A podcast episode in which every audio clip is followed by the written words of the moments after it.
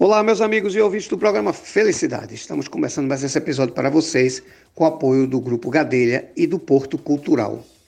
Pessoal, é o seguinte, a gente vai bater um papo aqui com a psicóloga, doutora Tamires Cristina, que está aqui nos atendendo, parando o seu dia para nos responder. Doutora, muitíssimo obrigado por estar aqui no programa Felicidade.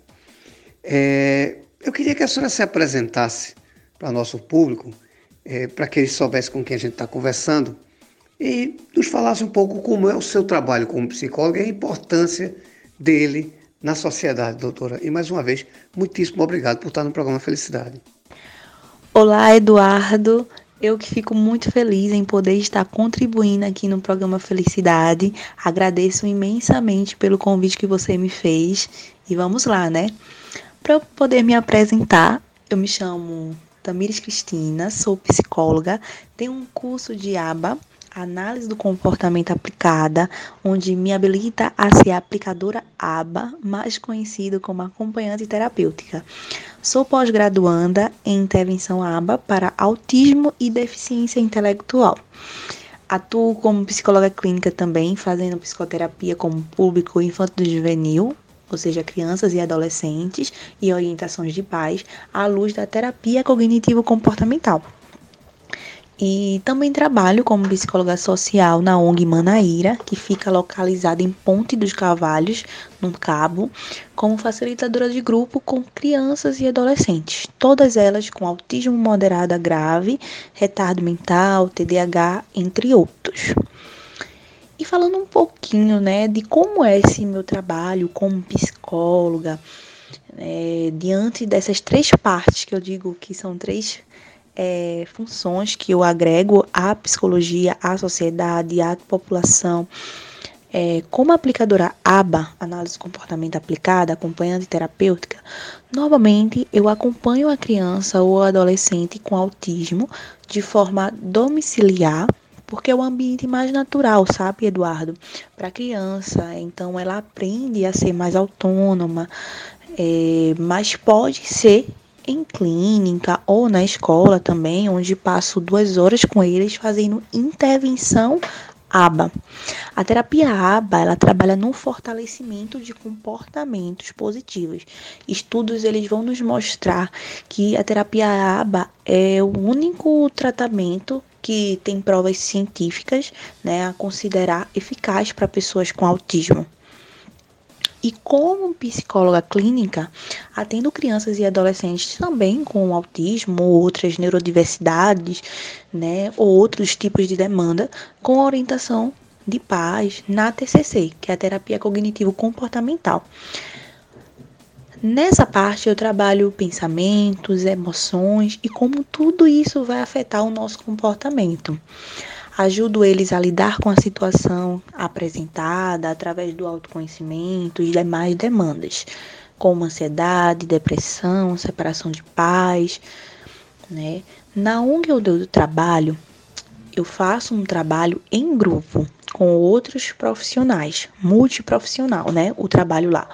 Então, nesse momento da pandemia, estamos fazendo atendimento online individual porque precisou se adaptar, né? Antes a gente fazia um se faz um trabalho em grupo, mas devido a esse momento que a gente está vivenciando, precisou adaptar esse atendimento para que a gente pudesse alcançar essas pessoas, né? E elas não ficassem sem atendimento, porque a gente sabe que há um retrocesso quando acaba a questão, quando para as, as terapias, imagine só, né? É, crianças, adolescentes que estavam em terapias, que estavam é, fazendo diversos tipos de atividades e no momento para, né, devido à situação que a gente está vivendo.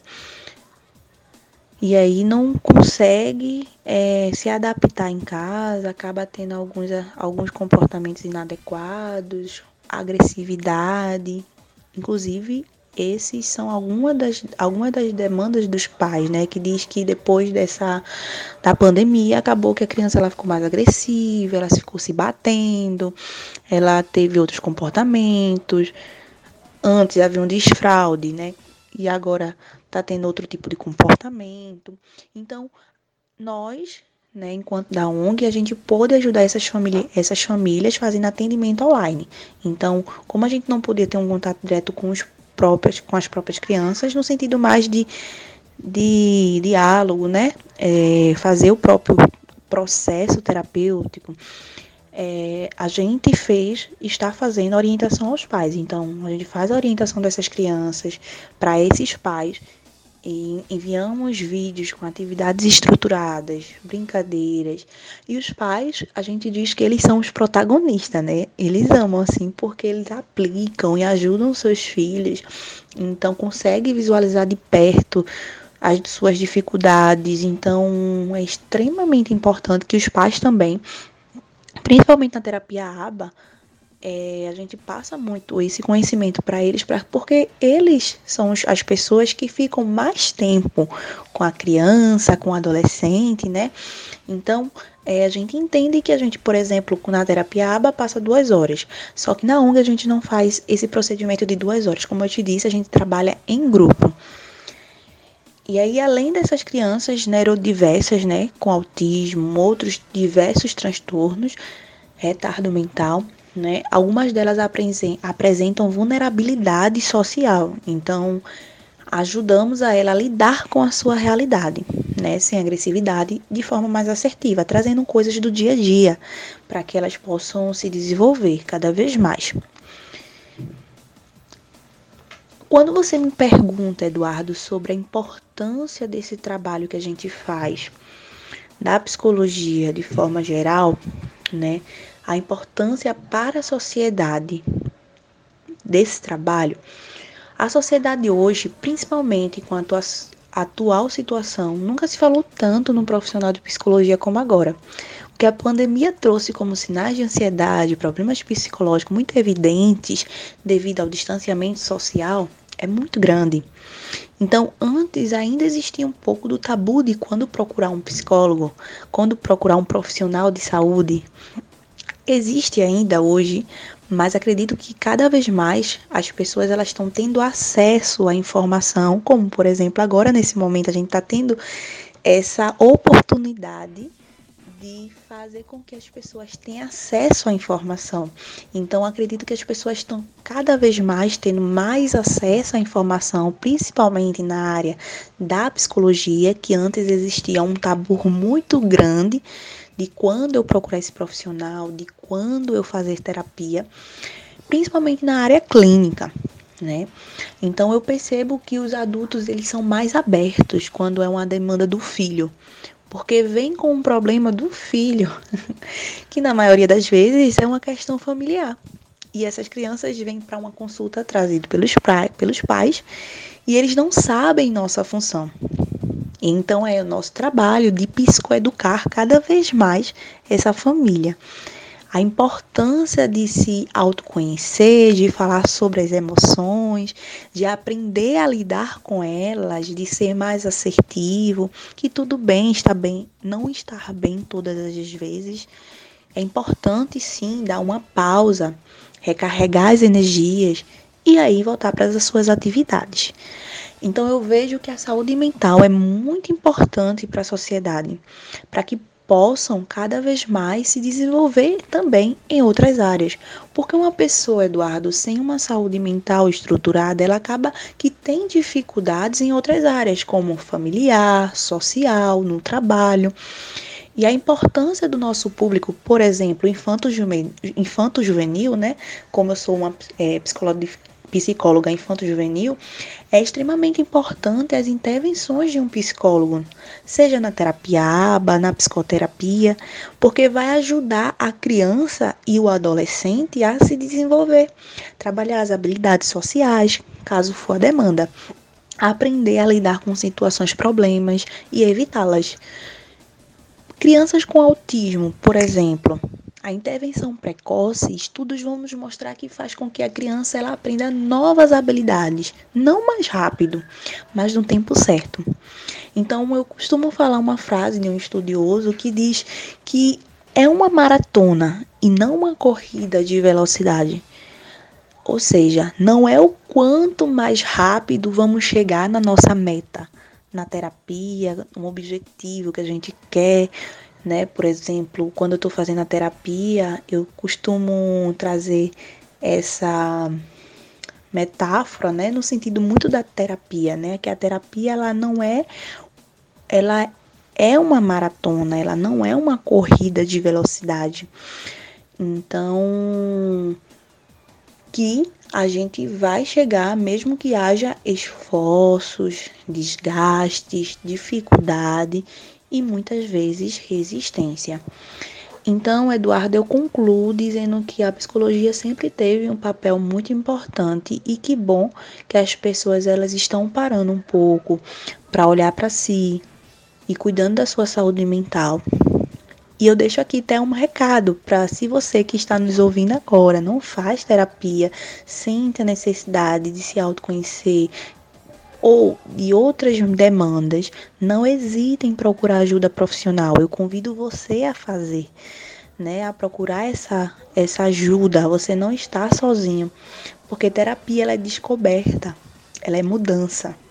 Então permita-se. Obrigada, Eduardo. Deixo aqui as minhas conclusões e espero ter contribuído de alguma forma com todos vocês. Abraços. Tchau, tchau. Minha amiga contribuiu e muito. Só que é, eu não vou deixar você sair agora do programa, porque você falou uma coisa muito interessante e eu vou completar o seu recado. Você falou que quem tem vontade de fazer uma terapia ou quem queira passar pelos processos, lhe procure. Eu sou psicanalista e eu tenho um filho de 13 anos. E eu sempre defendi a terapia é, preventiva. Eu coloquei meu filho na terapia mesmo sem ele apresentar nenhum tipo de, de problema. E quando muita gente me procurou, mas rapaz, por quê? Eu disse, porque eu quero que ele tenha o autoconhecimento. Eu quero que ele quebre a barreira de, de não poder, é, é, é médico de doido, estou é, com problema, tomo uma cerveja, acabar esse senso comum. E ele entender que é importante se conhecer. Ele vai entrar, ele vai entrar na puberdade, é, se conhecendo, equilibrado, tranquilo. Então, todo amigo meu que me procura diz: rapaz, faz uma terapia preventiva. Eu acho que é um, vai lhe trazer um resultado muito bom. E eu estou tendo um resultado perfeito. Por que eu estou dizendo isso? É, você falou um assunto importantíssimo. Né? As pessoas deviam procurar, deviam se autoconhecer. Eu acho que a gente tem uma sociedade 50%, 60% melhor do que a gente tem. A gente está passando um momento muito diferente. Né? Aulas online, é, é, famílias convivendo 24 horas e, e, e, vendo defeitos ou virtude no outro que não via. Né? A gente está tendo uma, uma mudança social tamanha. E está aquela expectativa interminável de que vai acabar. Aí eu te pergunto o seguinte: hoje, qual é a sua visão quanto a essa expectativa de saída e o que é que você diria para quem está nessa ansiedade de sair dessa quarentena, dessa. Qual é o conselho que você daria para que a gente saísse com menos desconforto? Oi, Eduardo. É, a tua pontuação foi super importante. Do que cada vez mais, né, é importante que os pais possam ter essa consciência, né, de que os adolescentes eles precisam cada vez mais se autoconhecer para que possam cada vez mais melhorar e ter habilidades sociais cada vez mais assertiva. Então, sim, foi importante você essa questão da intervenção preventiva, né? É, de se autoconhecer, de se autoanalisar, porque quando você se conhece, você você procura enxergar as coisas de outra forma, né? Você consegue visualizar as coisas, até mesmo tendo autocrítica, né? É, autoestima. Não no sentido de, ah, eu sou bonito, né? né? A autoestima que eu falo é no sentido de que a pessoa, ela, independente do que as pessoas vão falar, ela tem uma segurança com relação a quem ela é, entende? é, os adolescentes hoje acabam se frustrando muito porque não, não se conhecem e também não sabem receber um não. É, não foram educados a receber um não. Então se frustram, por exemplo, quando tá com uma namorada e nunca recebeu um não, a namorada dá um não. Eu tô dando um exemplo aqui, né? É, nunca deu, nunca recebeu um não e quando recebe pela primeira vez se frustra, não sabe receber esse não, não sabe o que fazer. Infelizmente, acontece situações de como a pessoa querer se automutilar, né? Questões de suicídio, enfim, por frustrações. É, sobre a situação atual, realmente é uma situação bem difícil, complicada, né? A gente está no novo normal. As reaberturas dos comércios, dos, de todos os tipos de atividades que, que estão com cautela, e acredito sim que deve se ter uma cautela. É, as pessoas, elas aos poucos estão voltando para os seus trabalhos, voltando a uma rotina, se adaptando. Eu acho que a palavra é se ad adaptação. A palavra que a gente cada vez mais precisa entender é a adaptação, porque é um novo normal a gente tá voltando de fato a uma ansiedade para essas pessoas que estão voltando, né? Como é que vai voltar, né? Eu tô seguro ou não estou? Então gera um pouco de ansiedade e acredito que a minha, o meu, a minha fala para essas pessoas que estão com alguma dificuldade, com ansiedade, realmente, primeiramente procurar ajuda de um profissional que possa estar tá, é, durante esse momento situações que possa haver vinha, vinha, é, vir crises, né? E em segundo momento, eu digo que é importante a questão da adaptação. E para esse momento, para não sair tão angustiado, né, adaptar ao novo normal, né? Olhar para si, enxergar o quanto de positivo, é, olhar as coisas que você cresceu durante esse momento que você passou de quarentena, se enxergar e ver o quanto você cresceu, sabe, Eduardo? Eu acho que é importante esse, esse momento de isolamento social é, fez muitas pessoas repensarem, né, em situações como estava, e deu para parar um pouquinho para pensar. Então, o que, é que a gente pode tirar de positivo dessa situação? Eu sei que um, houve muita dificuldade, houve muitas coisas que a gente viveu, né? Foram números muito consideráveis de mortes, né? Então, como a gente pode estar tá retomando a esse novo normal, né? Eu, eu digo que realmente se adaptar continuar com os cuidados, né, a questão da saúde mental, a pensar realmente na, nas memórias, né, trazer à memória as coisas que são boas, positivas, que a pessoa possa refletir sobre isso, né, é, costumo dizer para as pessoas, aquele potinho, sabe, da gratidão, de todo dia você conseguir visualizar algo bom que você fez para você, ou algo bom que você conseguiu fazer para o outro. E realmente, se é uma ansiedade que não consegue sozinha, né? Porque assim, a gente, a gente entende que a, a ansiedade é normal, né? Quando a gente vai fazer uma prova, ou quando a gente vai passar por uma situação que requer atenção, né? Por exemplo, a gente vai fazer uma prova, uma, uma, ou tá marcado uma coisa muito importante, então acaba a pessoa ficando ansiosa, e principalmente nessa situação que a gente está vivendo hoje, né, de pandemia.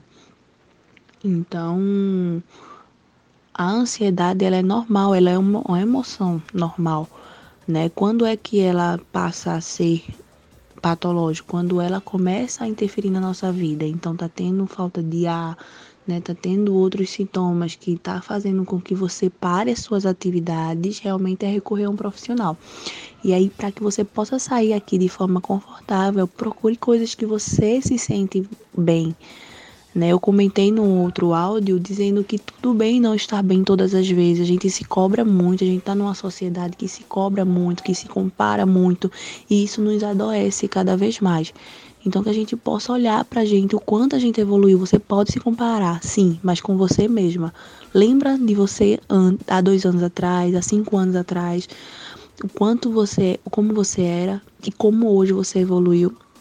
Então você se compara com você mesma. É injusto você se comparar talvez com uma pessoa que já passou por diversas experiências, né? Então é importante olhar para você, se adaptar no normal de forma de forma saudável, fazendo, se tá com uma ansiedade que é normal que a gente fala, né, é fazer a respiração diafragmática para poder fazer a respiração, né, é, inspirar e expirar, né, de forma lenta e profunda. Essa respiração vai ajudar bastante nesse processo, né, de autorregulação. Então, quem tá, é um exercício muito conhecido, mas que serve bastante, que eu recomendo né, que está com essa ansiedade, para um pouquinho, reflete, imagina um lugar seguro, aquele lugar que você se sente bem. Imagina lá, aquele lugar que você se sente confortável. Pronto, aquele é seu lugar. E quando você estiver muito triste, você pode sim ir para aquele local. E aí ficar ali naquele local, sentindo o aroma, sei lá, você pode pensar em, uma, em um campo de flores, coisas que você gosta. Pode ser um um jardim com árvores, com frutas que você gosta. Então você vai imaginar esse lugar que você se sente bem. E ali você vai passar o tempo que você quiser. E quando você sair de lá, você pode sair de uma forma melhor. E aí esse é um exercício que você pode estar fazendo diariamente, que diminui um pouco a ansiedade, se autorregula e se precisar de ajuda, não conseguir sozinha, procura um profissional de saúde, tá certo? Mas é, eu quero dizer para todos vocês que estamos juntos, né, vivendo esse novo normal, que a gente vai aprender cada dia mais a se adaptar e que a gente possa fazer isso consciente de que cada dia a gente pode viver de forma diferente. Né? A gente pode fazer aquele dia ser diferente, a gente pode experimentar o dia diferente, olhando para ele de forma positiva, olhando para ele de forma o que é que eu posso aprender com esse dia hoje, sabe? A gente passa por dificuldades, mas o que é que a gente pode aprender com esse dia? Então, olhar de forma que possa ser equilibrada, de forma que você possa refletir sobre coisas que você tem feito e quanto você evoluiu. Esse seria meu recado. Pois é, doutora, a senhora falou uma coisa muitíssimo interessante. As pessoas têm que entender que é um momento de readaptação, mas que a gente vai ter que ter uma ajuda profissional para aqueles que não estão conseguindo se readaptarem, não é? Estou perguntando isso porque, assim, eu queria saber como é que a gente passa a conhecer seu trabalho, como é que a gente passa a lhe seguir e como é que essa terapia funciona, como é que, que a gente consegue fazer um, um processo de terapia com a senhora. Sim, Eduardo, obrigada. É, Para vocês me encontrarem, vocês podem procurar o Instagram, arroba underline Tamires Cristina. Lá eu posto conteúdos diariamente, né? Ou semanalmente, que vão contribuir com vocês, assuntos relacionados ao desenvolvimento infantil, autismo, depressão, ansiedade, né, bullying, que ainda é se falado, né? Então, separação de pais, e lá meu, na minha bio vocês vão encontrar um link que vocês vão ter acesso diretamente ao meu WhatsApp, onde vocês podem fazer agendamentos, onde vocês também podem acessar o meu Facebook. O meu número de telefone é o 99607 9399. Vocês podem também entrar em contato através desse número, onde a gente vai poder conversar, tirar dúvidas, se vocês quiserem. Tá certo? Vou ter o maior carinho por respondê-los. E sobre o processo, né? É, o meu maior público hoje, Eduardo, é crianças e adolescentes, como eu te falei. Então, atendo com diversas demandas, com autismo, com outros transtornos do desenvolvimento também, né? Com demandas de separação de pais, orientações de pais também, depressão, ansiedade, né? Luto, nesse momento que a gente está vivendo. Então, tem todo esse processo. É, devido à pandemia, eu estou atendendo online, né? Fazendo atendimento online então eu faço esse contato, a gente entra, os pais entram em contato, né, faz esse passo informações com relação à psicoterapia, né, que acontece através de videochamada. Então a gente faz essa videochamada, faz todas esse essas informações, né, iniciais, burocráticas, de agenda a sessão. E aí, no primeiro contato, no primeiro atendimento, eu faço o atendimento com os pais, onde eu faço anamnese, um contrato terapêutico, Faço também assinatura de termo de consentimento de crianças menores de 18 anos. para poder fazer é, os pais permitirem a trabalhar a psicoterapia online ou presencial, né? Então, como é online, então eu passo através de uma plataforma que é super simples, fácil, prático. Então a gente faz assinaturas e a gente faz esse processo de contratos, termos e anamnese, onde eu entendo um pouquinho mais o contexto da demanda, a criança, né, questão de como foi a gravidez, todo um processo, né, todo um contexto, então a gente entende um pouquinho mais com os pais, que pode durar uma sessão ou duas sessões. Faça esse contato posteriormente com a criança ou com o adolescente, onde a gente utiliza recursos, né, para poder acessar de forma lúdica essa criança, esse adolescente, né? Então a gente faz de forma lúdica, esse atendimento para que possa, a psicoterapia, né, para que a, possa, a criança possa se autoconhecer, para que a gente possa também, através da TCC, que é a terapia cognitivo-comportamental, que utiliza a psicoterapia à luz dessa, dessa abordagem, então a criança ela vai entender quais são as emoções que ela está sentindo, quais pensamentos vêm diante daquela emoção, diante daquela situação que ela vivenciou, qual o comportamento que gerou. Então a gente vai trabalhando isso, a criança ela vai identificando esses tipos de comportamento, essas emoções. Eu vou psicoeducando e a gente vai intervindo. Juntos a gente vai buscando soluções para que possa intervir. E não é diferente também com as adolescentes. A gente utiliza também dessa forma lúdica, recursos de uma forma mais trabalhada, para que possa acessar também esse adolescente, que muitas das vezes está passando por luto ou por outros processos né, de bullying escolas, né, e também por essa questão do isolamento social. Então a gente está trabalhando também é, na psicoterapia esses pontos. Né?